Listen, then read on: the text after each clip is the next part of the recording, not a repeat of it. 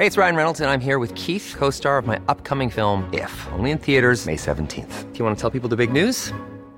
All right, I'll do. Sign up now and you'll get unlimited for $15 a month in six months of Paramount Plus Essential Plan on us. Mintmobile.com slash switch.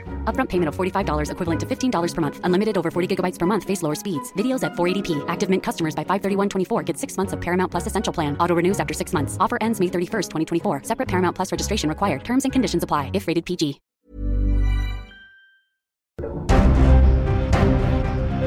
El Heraldo Media Group presenta Periodismo de Emergencia con Arturo Rodríguez, Hiroshi Takahashi, con las reglas del oficio. Comenzamos.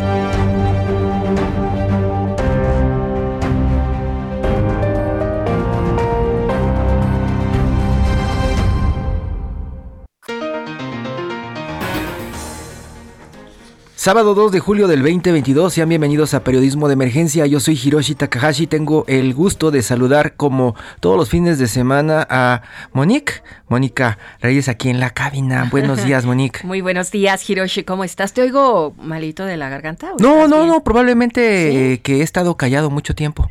Ah, con razón. No, bueno, ya, ya te escuché mejor. Es que ya traigo aquí toda la, el asinto, eh, lo que, ¿cómo se llama? El, el, tono. El tono, ¿no? Estar ahí con el, la voz. Pero bueno, muy buenos días. Monique, muy buenos días, buenos días. Te saludo como siempre con muchísimo gusto y también con muchísimo gusto saludamos a Arturo Rodríguez, Monique, que anda en el norte. En el Otra norte. vez, Arturo Rodríguez, buenos días. Otra vez. Muy buenos días, Hirochi. Muy buenos días. Mónica. ¿Cómo están? Bien, gracias. Qué gusto. Andas, andas allá, pero eh, en esta ocasión eh, eh, andas en una cobertura familiar especial, Arturo. Así es, sí, la graduación de mi hijo Sí, de la secundaria que Wow. soy. Entonces, este. Felicidades. pues, me- muchas gracias. Muchas felicidades a tu hijo y muchas felicidades a ti también, Arturo. A la gracias, amigos.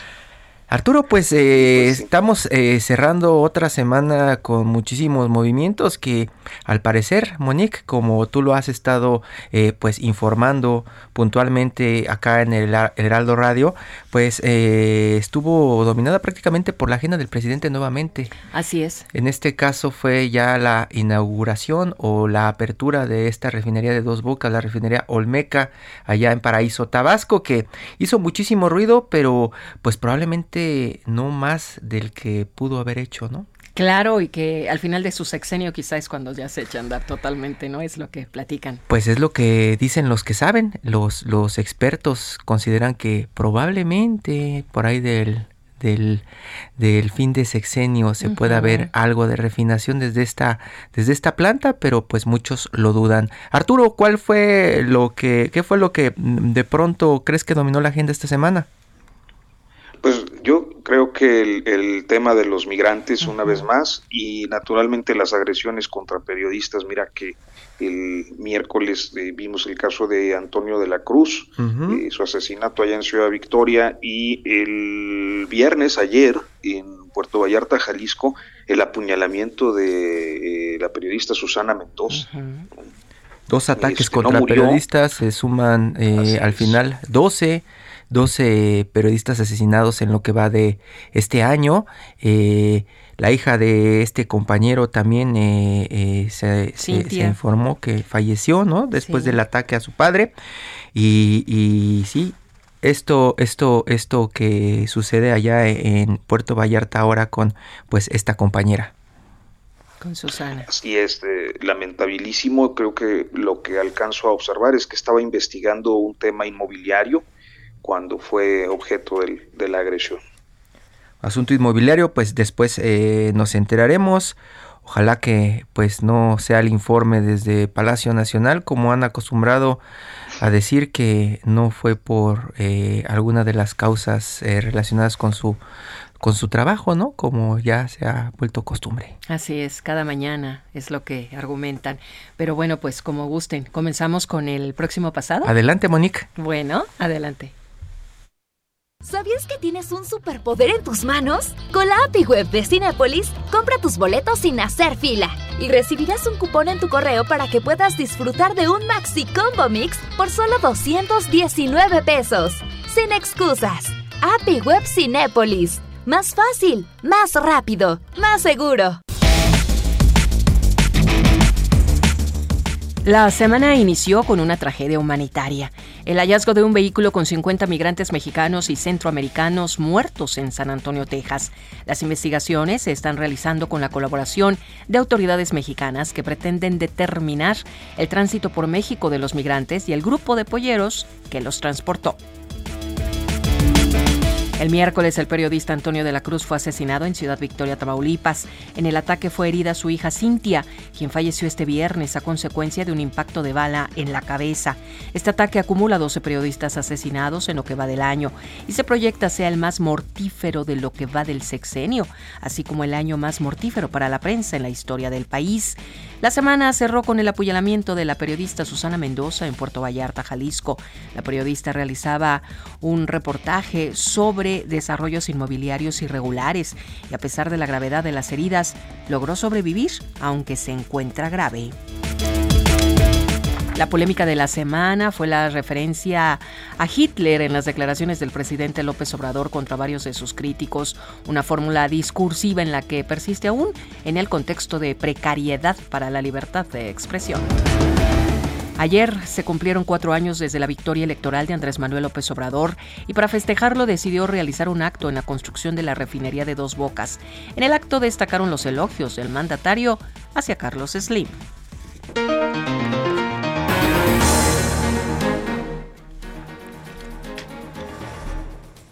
Monique, muchísimas gracias por este reporte de lo que se considera en este momento estuvo dominando la agenda de las redacciones y es prácticamente pues una calca de algunas semanas que hemos tenido, ¿no? Violencia, migrantes y también halagos a algunos empresarios, ¿no? Eh, desde el lado de, presidencia cuando lanza sus obras. Parece que los golpea en la mañanera y los soba cuando tiene sus fiestas, ¿no? Suele ser, eh, generalmente así. En las últimas semanas lo hemos visto y muy encantada de estar con ustedes participando. Y bueno, pues ahora sí, les dejo los micrófonos. Monique, muchísimas gracias. Te seguimos escuchando en, estas, en, todas estas entregas que haces este cada hora. Cada hora, cada hora aquí en, en, Heraldo Radio. Muchas gracias. Gracias.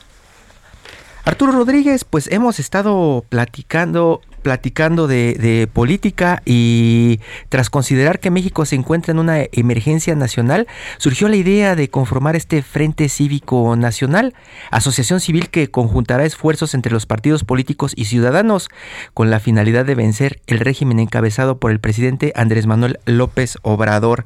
Y hoy Sábado 2 de julio es el Congreso para fundar el Frente Cívico Nacional. Es en este momento. Estamos en eh, comunicación con Gustavo Madero, expresidente nacional del PAN y senador del Grupo Plural, quien eh, pues es parte importante de este Frente Cívico Nacional. Don Gustavo, muy buenos días. Muy buenos días, muy buenos días a todos los que nos escuchan. Nochi, buenos días, Arturo, buenos días. Muy contentos aquí en la Ciudad de México, a punto de empezar la instalación ya del Frente Cívico Nacional, que empezó en noviembre, empezó en noviembre este y, que hemos recorrido ya todo el país y que estamos en 32 estados. Y hoy nos reunimos aquí en la Ciudad de México para hacer ya el pronunciamiento, la declaratoria inaugural este, de este movimiento que quiere pues, básicamente abrir a la ciudadanía el proceso de selección del próximo candidato a la presidencia opositor una unidad eh, opositora, la mayor unidad posible. Queremos que todos los partidos se unan, los que estamos preocupados por el rumbo que está llevando el país, eh, porque estamos preocupados porque las cosas no avanzan y el populismo y la demagogia, el autoritarismo y el militarismo se, se instalan en nuestro país. Entonces tenemos que conseguir una alternativa y esa alternativa tiene que ser más fuerte que lo que los partidos políticos tradicionales han hecho ahorita, que ha sido insuficiente, ha sido bueno, pero ha sido insuficiente. Entonces queremos darle un contenido, un componente adicional a, los, a la alianza de los partidos tradicionales para que tenga el componente ciudadano, las organizaciones la sociedad civil, los planteamientos territoriales y entusiasmarnos con una propuesta innovadora. ¿En qué consiste la propuesta innovadora? En poder avanzar en abrir la, la candidatura a un proceso de una interna abierta y ciudadana, que los partidos propongan candidatos, pues sean los ciudadanos los que decidan quién debe ser el abanderado y que este abanderado o abanderada encabece un gobierno de coalición, no un régimen presidencialista, sino un gobierno de coalición que pueda impulsar una mayoría estable y un programa de gobierno progresista, de centro, de futuro, democrático, social. Y eso es lo que estamos trabajando hoy, muy entusiasmados por logros. Ahí les platicaremos a lo del día cómo vamos avanzando, pero la mitad de los integrantes de este consejo son mujeres, la mitad son hombres, y esto habla también de un compromiso con las mujeres, con los jóvenes y con las organizaciones de la sociedad civil. Don Gustavo, tienen que apurarse porque eh, parecería que ya van tarde cuando vemos que el gobierno en turno tiene eh, pues ya listas a sus corcholatas de gira por pues todos los estados. Así es, pareciera que sí, pero eh, vamos tarde para un modelo tradicional. Y si estás buscando un caudillo para reemplazar otro caudillo, pues sí, no tenemos ese caudillo. Pero lo que sí queremos nosotros más que una persona, un hombre, una mujer, lo que queremos es una organización, un, un gobierno, una alianza opositora, no solo para la elección, sino también que sea una coalición de gobierno y legislativa. Y eso es lo que nos ha hecho mucha falta, porque lo que queremos no es ganar una elección, queremos cambiar este país y para cambiar el país ningún partido ni ninguna persona solo podría. Pero si conformamos un, un, un frente plural, amplio, y volvemos a empezar a los ciudadanos que han perdido la fe, la, confianza, el entusiasmo, que no participan en la política, que se abstienen, que ven con, con reticencia. Ese es nuestro objetivo, volver a entusiasmar a la gente que sí se puede y generar un espacio para que puedan participar con opiniones, con propuestas, con acciones y cambiar el futuro de este país. Arturo Rodríguez. Sí, Gustavo, muy buenos días. Es eh, pues un momento peculiar porque pareciera que casi todo lo está ganando el partido en el poder y que hay una especie de reedición hegemónica con mucho respaldo popular. ¿Cómo, cómo pretenden enfrentar algo como eso? Sí, tienes razón. Visto desde las elecciones locales, Arturo. En las elecciones locales sí, eh, Morena es eh, el que está avanzando. Eh, el PRI perdiendo muchas gubernaturas, todas las que tenía, las ha perdido. El PAN ha perdido algunas y mantenido otras. Y el PRD ya no tiene gubernatura.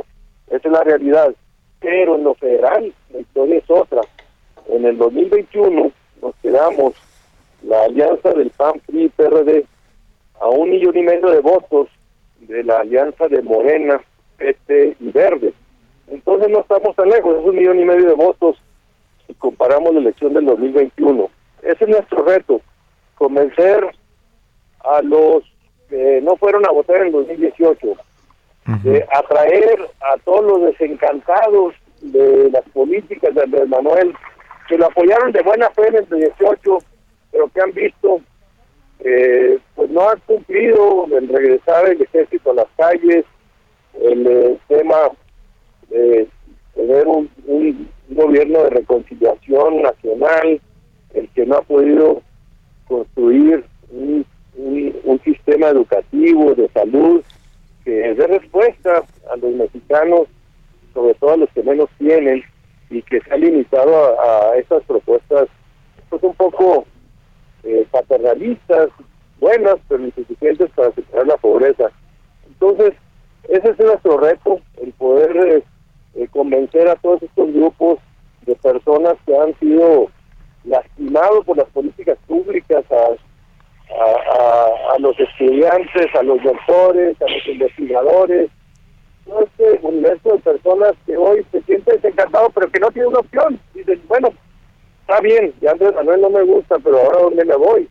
Y no me gustaría irme a fulano o a citar partido, pero tal vez a, una propuesta plural, incluyente, democrática, este sí pudiera ser más, más atractiva. Y eso es lo que estamos tratando de construir. Eh, no está fácil, pero creemos que es posible. Y un reto importante es convencer al movimiento ciudadano que no haga la labor de tapa de ir con una candidatura independiente alterna, porque entonces nada más le va a hacer el caldo gordo, le va a hacer el trabajo al presidente Andrés Manuel y a Morena, dividiendo la oposición en, dos opciones de, electorales, cuando lo que necesitamos es la máxima unidad posible. Tenemos trabajo por hacer, pero no es imposible. También hay un desgaste, hay un desencanto, y la propuesta no es atacar al presidente, sino construir una oferta mejor que cautive y entusiasme a los, a los mexicanos. Don Gustavo Madero, muchísimas gracias. Vamos a seguir eh, de cerca este Frente Cívico Nacional y esperamos que nos dé buenas noticias pronto. Claro que sí, Hiroshi, Arturo. Muy buen día, muchas gracias por la oportunidad. Muchas gracias, mucha suerte. Hasta luego, nos vemos. Oigan, ¿qué creen? Todavía llegan para la fiesta. Lo que llega para la fiesta es el 3x2 en todos los whiskies, rones, vodkas, ginebras y coñacs. Sí, 3x2 en todos los whiskies, rones, vodkas, ginebras y coñacs. Con Julio lo regalado te llega. Solo en Soriana. A Julio 4. Aplican restricciones. Saludamos a don Guadalupe Acosta Naranjo, expresidente nacional del PRD y también miembro fundador del Frente Cívico Nacional. Buenos días, don Guadalupe. Buenos días, un gusto saludarte. Un gusto saludarlo y preguntarle, nos decía hace unos minutos Gustavo Madero que eh, pues el movimiento ciudadano es, es una de las piezas que tienen que convencer para que pues no eh, llegue a ayudar esta separación de este bloque al movimiento en el poder. Eh, ¿Qué es lo que ha pasado con las negociaciones con el señor Delgado y todo su equipo? Pues fíjate que no, no hay estrictamente una negociación planteada con ellos. Lo que hay de nuestra parte es una propuesta de lograr la máxima unidad posible en el proceso electoral del 2024 y para eso creemos que el movimiento ciudadano sería sano, sería muy útil que pudiera incorporarse a la alianza que se está planteando con los demás partidos y con muchas, pero muchas organizaciones de la sociedad civil, porque esta tiene que ser una alianza ciudadana y partidaria. Y sin duda, MC debería, creo desde nuestro punto de vista, respetando sus eh, propias decisiones, pero para nosotros creemos deberían de sumar a sumarse a este esfuerzo porque entre todos es más fácil poder ganar la elección en 2024. Entre todos es más fácil. Y, eso también me lleva a preguntarle, ¿qué ha salido de las negociaciones con don Malio Fabio? ¿Con don Malio Fabio? no, no hemos tenido negociaciones. Yo he tenido encuentros con él. Porque solamente se sientan a platicar. Platicar de política. ¿Usted cree que podemos sentarnos a platicar de otra cosa? Y tenemos una preocupación común. Mucha gente, eh, Malio, Osorio, eh, Dulce, muchas de estas personas que están ahora planteando sus diferencias al interior del PRI, no plantean, por cierto, la separación de, ese partido de la alianza. Nosotros le hemos dicho que somos respetuosos de la vida interna de los partidos, es algo que le toca resolver a ellos, intercambiamos opiniones y hacemos exhortos a la unidad porque nosotros no queremos ser un movimiento que cause problemas. Nosotros queremos ser un movimiento que venga a contribuir a crear las condiciones para que se genere la más amplia unidad. Somos ampliamente unitarios. Y entonces, pues sí, sí conversamos y conversamos con muchísima gente. Ese es parte del trabajo del Frente Cívico y afortunadamente tenemos relaciones con muchos de, de, los actores políticos y ciudadanos y estamos encontrando una extraordinaria respuesta. Sin duda, el objetivo que el Frente Cívico se ha planteado ha venido eh, ganando terreno. Hoy que nos, hoy que surgimos, podemos decir con gusto que ya tenemos capítulos del Frente Cívico en todo el país, en los 32 estados de la República. Ayer se formaron los capítulos 29, 30, no, 30, 31 y 32. Veracruz, Colima y Tabasco, y con eso complementamos ya la estructura nacional. Y en todos los lugares, porque esto no es solo un tema de la Ciudad de México, en todos los lugares.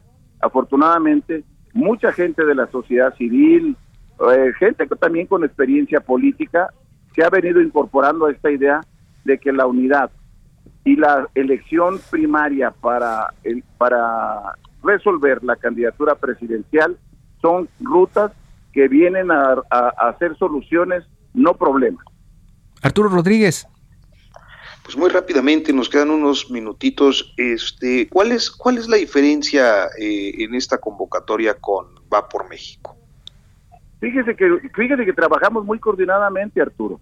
Eh, junto con Va por México, y Sí por México, mejor dicho, Va por México es la alianza de los tres partidos, Sí por México es la organización ciudadana, estamos trabajando muy coordinadamente. Hemos decidido en las próximas semanas convocar a una cumbre ciudadana, porque si le pedimos la unidad a los partidos políticos, a los tres que ya están, más MC, seríamos unos incongruentes si no construimos la unidad entre todas las organizaciones sociales y ciudadanas que tenemos el mismo interés. Así que bórrese cualquier preocupación. Nosotros no queremos ser partido político, nosotros no tenemos un candidato, nosotros venimos a generar unidad la mayor unidad partidaria y la mayor unidad ciudadana. Don Guadalupe Acosta Naranjo, expresidente nacional del PRD, están fundando el Frente Cívico Nacional y siguen creciendo. Ya nos eh, confirmó que están prácticamente en todo el país. Si nos permite, pues seguiremos hablando en una próxima entrega para conocer más del Frente Cívico y cómo va avanzando Movimiento Ciudadano, PRI y lo que sigue. Con muchas gracias por la oportunidad y una felicitación porque de verdad ustedes ahora sí que los escucho por todo el país, ahora que han dado recorriendo, el Heraldo está en todo el territorio nacional. Felicidades por su éxito. Muchas gracias, regresamos. En un momento continuamos en Periodismo de Emergencia por el Heraldo Radio.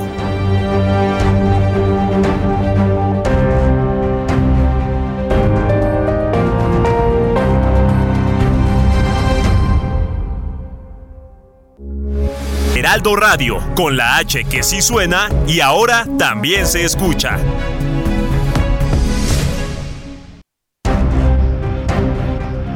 Regresamos a Periodismo de Emergencia con las reglas del oficio.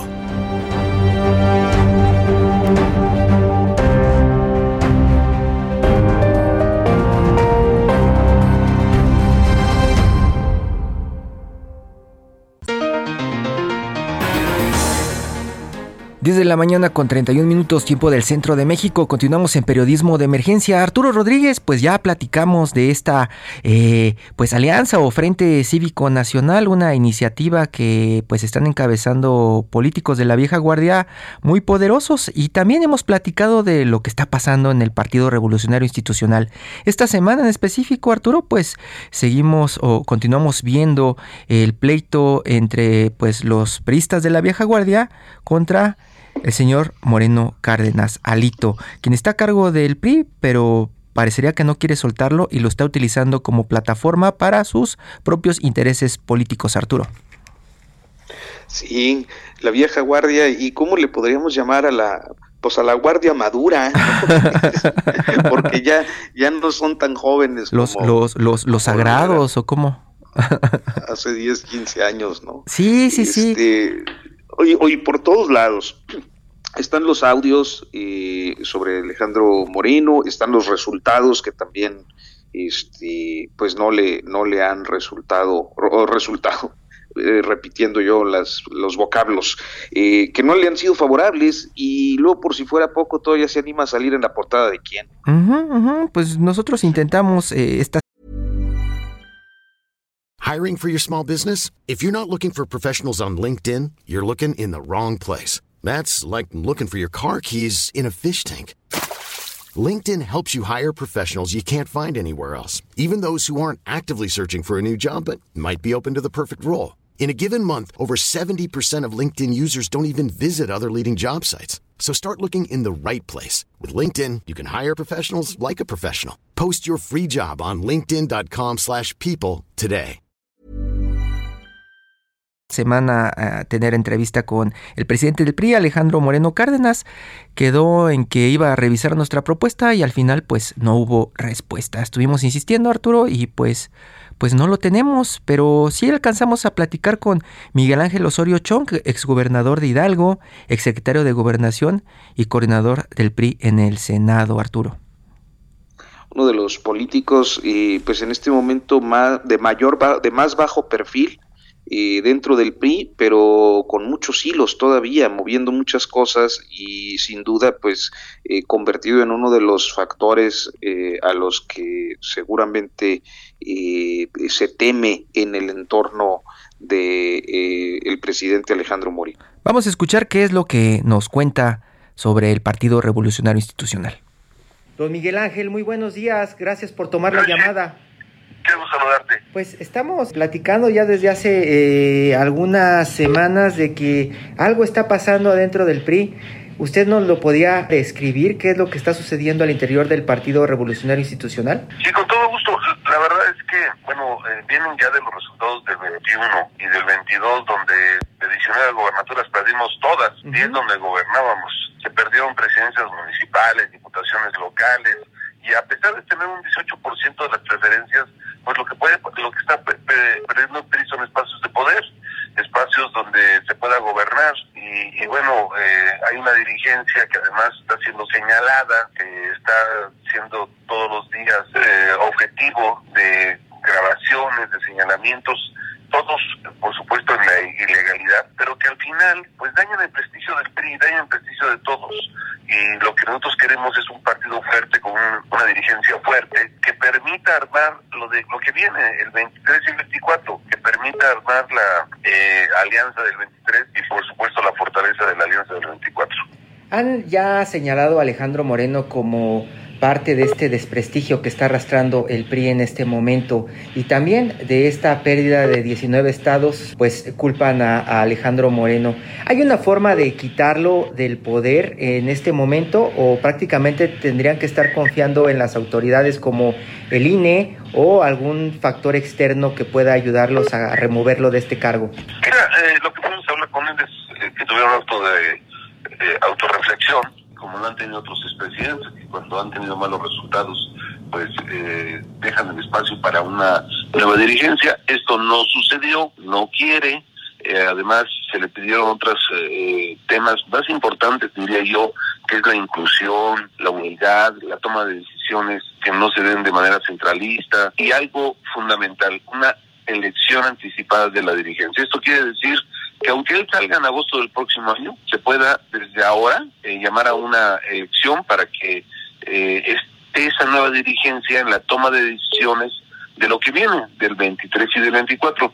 Pero bueno, a todos se ha negado y por supuesto esta elección adelantada sí la vamos a pedir al INE y al TRIFE que nos pueda respaldar, que nos pueda respaldar legalmente para poder alcanzar este objetivo que es fundamental. No podemos estar como instituto político arrastrando el desprestigio de una persona. El PRI es más que su dirigente, más que Alito, más que eh, decisiones que han venido siendo populares y que no toman en cuenta a los estados, a los municipios, que todo se maneja, todo se maneja desde el centro del PRI.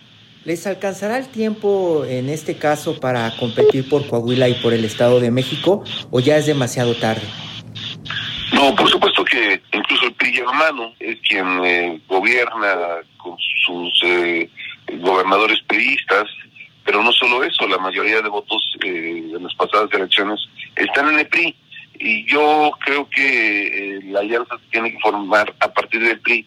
Pero vuelvo al mismo tema. Eh, hay un dirigente que, pues en este momento no está haciendo la mejor presentación, carta de presentación del PRI, y por eso es que se debe de tomar una decisión que permita, pues, fortalecer al partido y no seguirlo dividiendo y no seguir solamente eh, a partir de una persona, sino a partir de la base, que es como se formó mi instituto político. Las figuras centrales del Partido Revolucionario Institucional ya se juntaron y ya le han hecho algunas peticiones a, al señor Alito para que prácticamente platique con ustedes y lleguen a una buena solución. La primera vez se consiguió, la segunda pues prácticamente él rechazó volver a reunirse con ustedes. ¿Qué es lo que platican ustedes como grupo, ustedes como pues los priistas realmente reconocidos en este país? Bueno, eh, eh, nos hemos eh, reunido en varias ocasiones, para, para ver el, tema del partido, no es el tema de Alito, es el tema del partido, cómo está el partido. Y bueno, esto pasa por Alito, entonces sí nos hemos reunido para varios de nosotros plantear su salida, eh, pedirle que se vaya, pedirle diálogo, pero no le gusta, no le gusta nada que no sea lo que él eh, decide, lo que él piensa, lo que él determina, eh, miente, engaña y, eso bueno por supuesto que nosotros lo señalamos y por supuesto que no nos vamos a dejar por supuesto que lo vamos a ir para adelante más allá de que le guste o no le guste esto es el partido no es alito no es un problema personal no es un problema de grupo es el partido. Está usted está don Mario Fabio están pues los grandes del PRI y quién les impide de pronto eh, llegar a un acuerdo allá adentro porque pareciera que Alito no tiene mucho respaldo al interior del Partido Revolucionario Institucional, sin embargo, no se va. Sí, cada vez pierde más base, cada vez pierde más eh, autoridad. Y la militancia ahí en los estados pues cada vez eh, le dejan de respaldar y apoyar más. Y ese es el riesgo para mi partido eso es lo lamentable, eso es lo que nos preocupa. Y de verdad espero que, que agarre conciencia. Nosotros acá, pues está Dulce María, pero Joaquín Coldway, eh, Beltrones, eh, Beatriz Paredes, César Camacho, Claudia Ruiz Macié. Eh, de verdad, gente reconocida que ha tomado determinaciones importantes para el partido, pero pues Alito cree que es de su propiedad y el partido es mucho más, mucho más de lo que él eh, considera que le alcanza para incluso manejarlo, para incluso eh, operarlo a su conveniencia. ¿Qué es lo que lo sostiene en el PRI en este momento al señor eh, Moreno? Pues eh, él lo dice y lo repite, que fue electo para cuatro años, pero pues no siempre una dirigencia dura lo que el tiempo estatutario, sino lo que el tiempo político lo determina. Y pues resulta que desde nuestro punto de vista ya se acabó ese tiempo político. Pero, insisto, está en su posición de no abandonar, seguir dañando al PRI, de seguir deteriorando con su presencia, con su imagen. Y, bueno, pues entonces tenemos nosotros que seguir señalando y yendo para adelante. Usted le mandó un mensaje a los dirigentes del PAN y del PRD, Marco Cortés y Zambrano. Les dijo que pues no hagan acuerdos con Alejandro Moreno porque él prácticamente termina su dirigencia pronto. ¿Ha tenido alguna respuesta del PAN y, el PRD al respecto? Sí, salió muy rápido a decir que pues ellos están fuera de la discusión de nuestro conflicto, eh, que ellos van a hacerlo con la dirigencia, que son muy institucionales. Y mira, yo los respeto nada más que entiendan que sean institucionales y hablar con la dirigencia que en su momento estará vigente para los acuerdos del 24 no se llaman Alito Moreno, Alito Moreno termina en agosto del próximo año y los acuerdos para el 24 se tienen que firmar entre octubre y noviembre del próximo año. Entonces, eh, sí hay que señalarlo para que entiendan que no es con este dirigente con quien pueden hacer acuerdos. Pueden estar haciendo acuerdos para el Estado de México y Coahuila, sí, sí pueden estar trabajando en ese camino, pero que quede bien claro que eh, el otro camino, el del 24, no es con Alito. Incluso lo del 23 pues, no va a salir bien si no se toman en cuenta otras voces más allá, las más, allá que las de Alito. ¿No estarían detonando en este momento la oportunidad de quitarle al partido en el poder el control de este país en el 2024 con esta postura a partir de lo que está pasando con Alejandro Moreno? Esa es la preocupación, no dejarles un espacio para que ellos eh, sigan gobernando. que nosotros tenemos muchos señalamientos al respecto del poder adquisitivo, cada vez alcanza menos para eh, comprar la canasta básica, el problema de seguridad. O sea, sí hay un tema, hay varios temas que tenemos que atender a partir de una alianza fuerte. Yo estoy comprometidísimo con la alianza, pero no con esta alianza que quiere encabezar Alito para tomar determinaciones unilaterales, para favorecer a sus amigos, para hacer un grupo solamente que crea que el partido le pertenece, eso no, no lo podemos permitir. Don Miguel Ángel, pasaron 19 golpes fuertes para el Partido Revolucionario, Revolucionario Institucional. Pasó la pérdida, por ejemplo, de Hidalgo, uno de los bastiones del PRI desde hace décadas. Pasó todo eso y ustedes eh, no salían. Acá afuera se mencionaba que era por la constante institucionalidad de los personajes históricos del PRI, por ese papel que han jugado todo el tiempo institucional de tratar de solucionar las cosas internamente y no detonar un problema al exterior del partido, pero parece que se cansaron en algún momento. ¿Nos puede reconstruir un poco cómo es que llegaron ya a tomar la decisión de salir abiertamente a decir que se necesitaba un cambio dentro del PRI? Mira, eh, es algo que venimos platicando desde el 21 eh, con los resultados. Eh, consideramos que por el bien del partido habríamos de esperar un poco para ver que nos fuera mejor en el 22 y bueno, por los resultados ahí están. Eh, en lugar de sumar, en lugar de acordar, en lugar de unir, se ha dedicado a dividir, a tomar decisiones solo para su conveniencia, eh, para lo que a él le interesa. Parece que el partido lo quiere ocupar solamente para protegerse de los señalamientos que le están haciendo. Entonces, pues decidimos eh, pedirle una audiencia, hablar con él. Eh, se llegaron a acuerdos de volvernos a ver para eh, ver las formas de inclusión, de apertura, pero ya no le gustó, ya no quiso y ya no tuvimos otra reunión.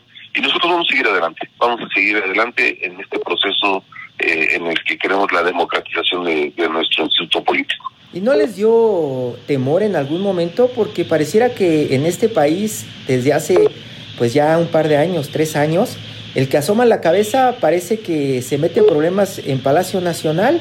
Eh, ¿No les dio miedo de pronto tomar esta postura entendiendo el contexto político que se vive en México en este momento? Mira, la competencia contra Morena y contra el propio Palacio Nacional será después.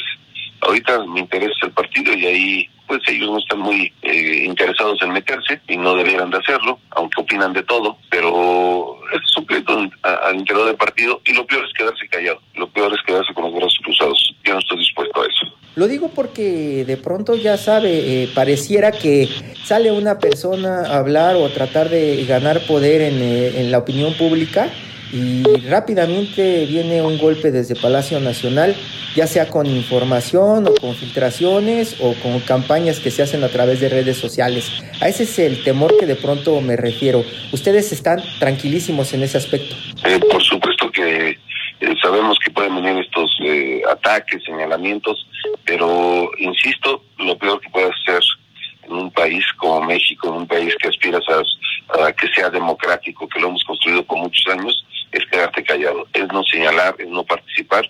Eh, por eso es que nosotros sí decidimos ir para adelante y vamos a seguir. Don Miguel Ángel, los partidos políticos en el mundo hemos estado observando, se están radicalizando, van muy hacia la derecha o van muy hacia la izquierda. El Partido Revolucionario Institucional ha logrado mantenerse pues prácticamente en medio. ¿Qué es lo que ustedes eh, tratarán de hacer para cambiar al partido y meterlo en la competencia en este contexto político en donde la gente parece que está buscando los extremos? Es eh, un partido de centro izquierda y, y, esto pues permite que se haga una alianza con la derecha, eh, como se ha venido planteando, y con la izquierda, pues digamos, eh, más de radical, o sea, más del completamente izquierda, que es PRD, creo que es una buena alianza. Creo que eh, se cumple la posibilidad de ver hacia todos los sectores de la población.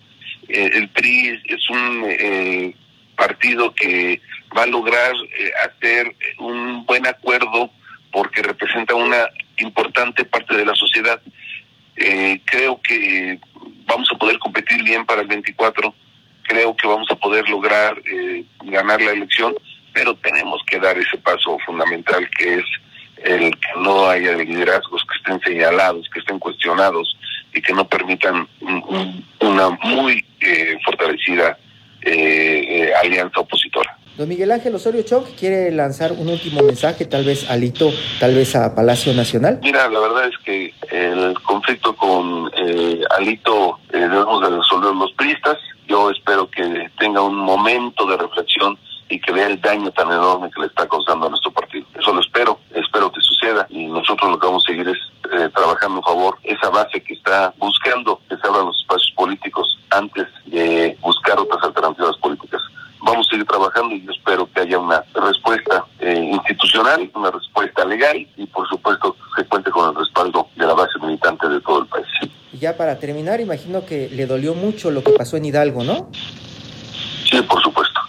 Eh, soy un periodista de toda mi vida, eh, lamento mucho el resultado, pero bueno, las derrotas, no, las derrotas no son para siempre, tampoco las victorias y eso se resuelve con trabajo y a eso estoy dispuesto a hacer hacia adelante. Don Miguel Ángel, pues si usted tiene algo que agregar, eh, muy agradecido con esta charla. Agradecido con ustedes. Muchísimas gracias. Un abrazo fuerte. Muy buenos días.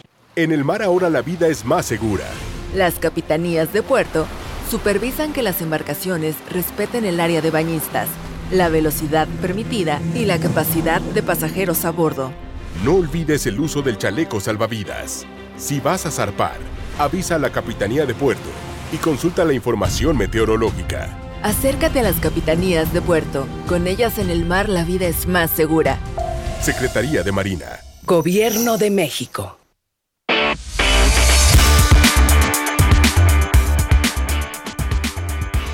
En todo menos fútbol, Arturo, la sección que más te gusta, tenemos hoy como invitada a Mariana Aymeric Ordóñez. Ella es directora del Festival Internacional Cervantino. Muy buenos días, Mariana. Hola, ¿qué tal? ¿Cómo están? Buenos días. Qué gusto estar en su programa. Muchas gracias por el espacio. Arturo. Pues cuéntanos cómo, cómo se perfila este, este año, quién va a ser el país invitado, este, qué están proyectando. Ya eh, estamos apenas en, en julio, pero pues los festivales se organizan con mucha antelación, así que seguro nos tienes buenas noticias. Claro, Arturo, sí, pues efectivamente ya, ya presentamos el programa esta semana. Es una edición que se trabajó con mucho tiempo de anticipación por lo que significan los 50 años del festival. Nuestros grandes invitados de honor, que por un lado son Corea del Sur y por otro la Ciudad de México, pues estamos muy contentas porque y contentos porque es un despliegue artístico impresionante a nivel internacional, además de toda la presencia de más de 34 países con todas las disciplinas en esta edición y que son música, teatro, teatro de calle, danza, eh, artes visuales, eh, música clásica, salsa, eh, flamenco, música urbana, en fin, la verdad es que estamos muy contentos con esto que, que logramos y que presentamos el, el miércoles aquí en la Ciudad de México con muchas sorpresas.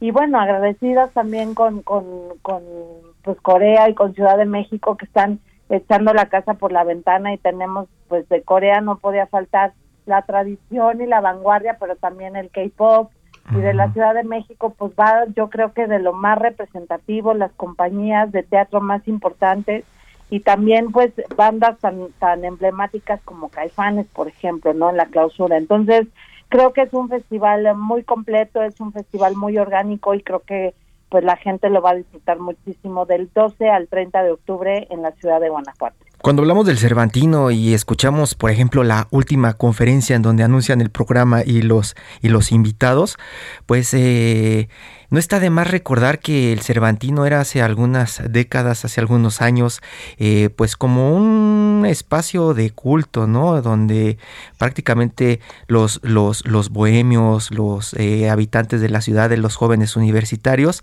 se reunían cada año para disfrutar y, conocerse, ¿no? Era como un espacio, era como un espacio de convivencia nacional al que asistían, pues prácticamente, eh, pues muchos de los núcleos universitarios ¿no? Este, en algún momento, pues se hablaba de que eh, iba a haber problemas con que las familias fueran porque ya era prácticamente una fiesta, ¿no? Como una fiesta para jóvenes. Y ahora que anuncian este programa y dicen, por ejemplo, que Café Tacuba, Lila Down, Cerrati y Caifán están ya sold out para este eh, eh, evento que se realizará en octubre, pues llama la atención cómo ha sido su transformación, ¿no? ¿Qué implica ahora organizar un Cervantino? Parece ya más un festival festival masivo que pues una fiesta cultural de pues una pequeña ciudad de México. Pues sí, la verdad es que el festival se ha transformado a lo largo de las décadas y ahora lo que buscamos es atender a nuestro público y a todas las familias. Yo creo que es muy importante que la evolución que ha tenido el festival responde a eso, ¿no? A las exigencias del público, a las necesidades que, se han venido planteando año con año eh, y, eh, al paso de, todo este tiempo de los 50 años, efectivamente el festival empezó pues con los entremeses cervantinos en, las calles de Guanajuato. Y sin embargo, pues también creo que hemos ido aprovechando la infraestructura cultural y, y, artística, no nada más de la ciudad, sino también del Estado, porque recordemos que también el festival pues se extiende, ¿no? Y estamos como, pues muy orgullosos del, resultado de este año porque hay, hay Cervantino no solo en Guanajuato y en las plazas públicas, que eso también es importante resaltar y que más del 50% de estas actividades son absolutamente gratuitas en plazas públicas, el teatro de calle de gran formato y también va a otras ciudades de Guanajuato como Silao, Celaya, Irapuato, eh, León, que es también una sede muy importante y que se extiende a toda la República, ¿no? Esta, en esta época donde tenemos que aprovechar más los recursos, pues es importante que se pueda compartir la, la, la oferta cultural no nada más en Guanajuato, sino en toda la República. Así que pues sí, responde a la evolución de, de las sociedades, a la evolución, artística y a, esa obsesión que tenemos por traerlo lo más importante a Guanajuato, lo que está en vanguardia, lo contemporáneo y muy importante que los jóvenes eh, pues vean esta cartelera, que se interesen por ello, porque pues son nuestros futuros consumidores y si no atraemos este público, pues se acaba, ¿no? Entonces tenemos que ser eh, muy conscientes de lo que de lo que mostramos, de lo que programamos y creo que la programación es muestra de ello y, ojalá que nos puedan acompañar y que su público eh, pues puede estar presente en Guanajuato y en otras sedes que también tenemos incluso en la Ciudad de México como Auditorio Nacional, Palacio de Bellas Artes, Teatro Julio Castillo, que, que pues también eh, pues abren no sus puertas para recibir toda esa oferta. Mariana Aymerich Ordóñez, directora del Festival Internacional Cervantino, muchísimas gracias y, muy interesante este planteamiento. Ciudad de México, Corea del Sur, pues eh, se presenta totalmente coyuntural y pues, eh, ya lo escucharon, no podemos perdernos este Cervantino que pues además se, se enmarca en el regreso a actividades después de esta pandemia. Mariana, estaremos platicando pronto más sobre el Cervantino, si te parece. Encantada, Hiroshi, me encantaría seguir platicando con ustedes, saludarlos y los esperamos en Guanajuato a ustedes y a toda su audiencia. Arturo Rodríguez. Muchas gracias. Arturo Rodríguez. Gracias. Hemos terminado con otro, otro, otro, otra entrega. Eh, Mariana, muchísimas gracias. Y a usted lo esperamos mañana aquí en Periodismo de Emergencia. Ya saben, el Heraldo Radio 10 de la mañana, tiempo del centro de México. Muchísimas gracias. Hasta pronto.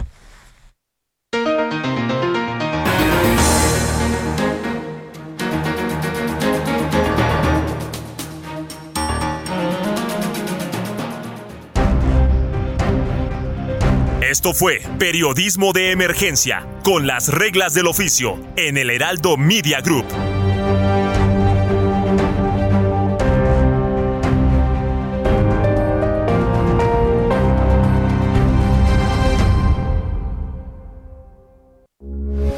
Heraldo Radio 98.5 FM, una estación de Heraldo Media Group transmitiendo desde Avenida Insurgente Sur 1271, Torre Carrachi, con 100.000 watts de potencia radiada. Heraldo Radio, la H que sí suena y ahora también se escucha.